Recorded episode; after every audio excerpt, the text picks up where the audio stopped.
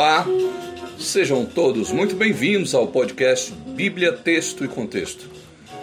Este é o curso Crescimento e Discipulado da Igreja Presbiteriana do Brasil. O tema do nosso estudo de hoje é Para que Jesus veio ao mundo?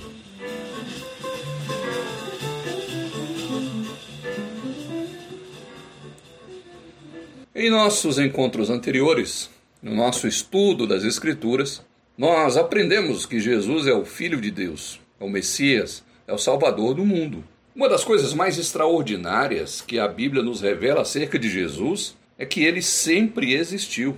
Isso mesmo, ele mesmo disse isso em João, capítulo 8, versículo 58. Lá está escrito: Respondeu-lhe Jesus: Em verdade, em verdade eu vos digo, Antes que Abraão existisse, eu sou. Também no livro de João, no capítulo 1, versículo 2, está escrito: Ele estava no princípio com Deus. Assim, o nascimento de Jesus como um bebê foi a forma escolhida por Deus para enviar seu filho ao mundo. Este evento é chamado de encarnação de Deus, a encarnação de Deus, o Filho.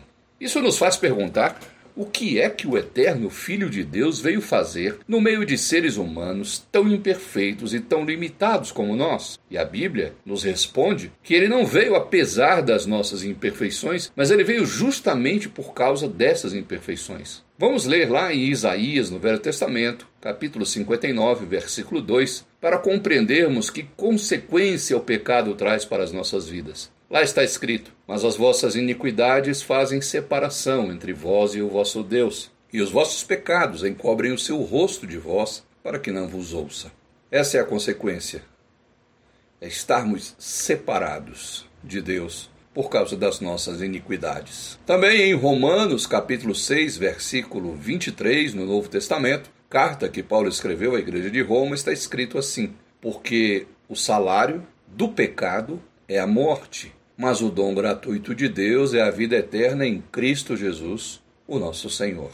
Estamos separados de Deus por causa das nossas iniquidades, e o salário, o pagamento, a consequência por essas iniquidades é a morte.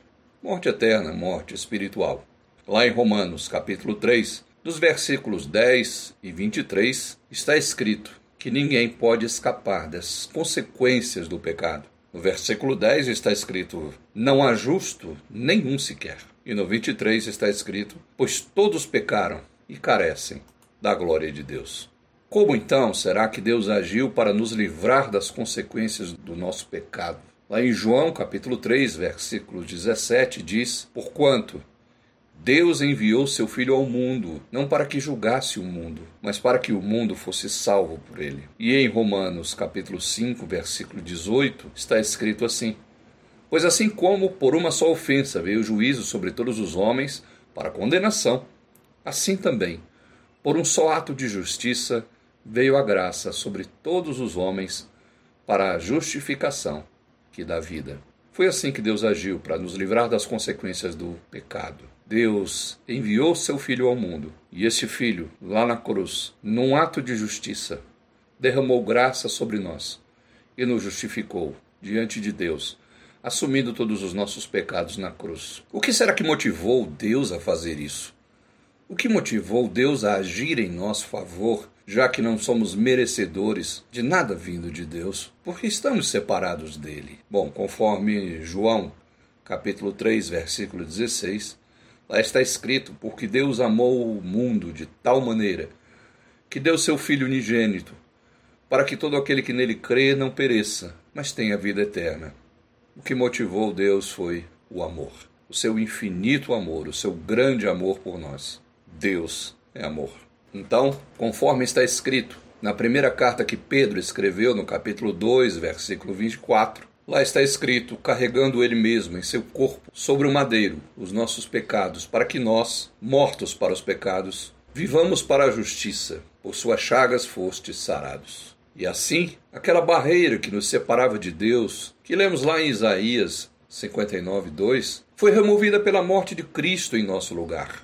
Veja o que está escrito na primeira carta de Pedro, capítulo 3, versículo 18 pois também Cristo morreu, uma única vez pelos pecados, o justo pelos injustos, para conduzir-vos a Deus, morto, sim, na carne, mas vivificado no espírito. E assim Jesus nos livrou das consequências do pecado e nos conduziu a Deus. Não somos nós que vamos a Deus, mas Deus enviou Jesus para nos conduzir a Ele.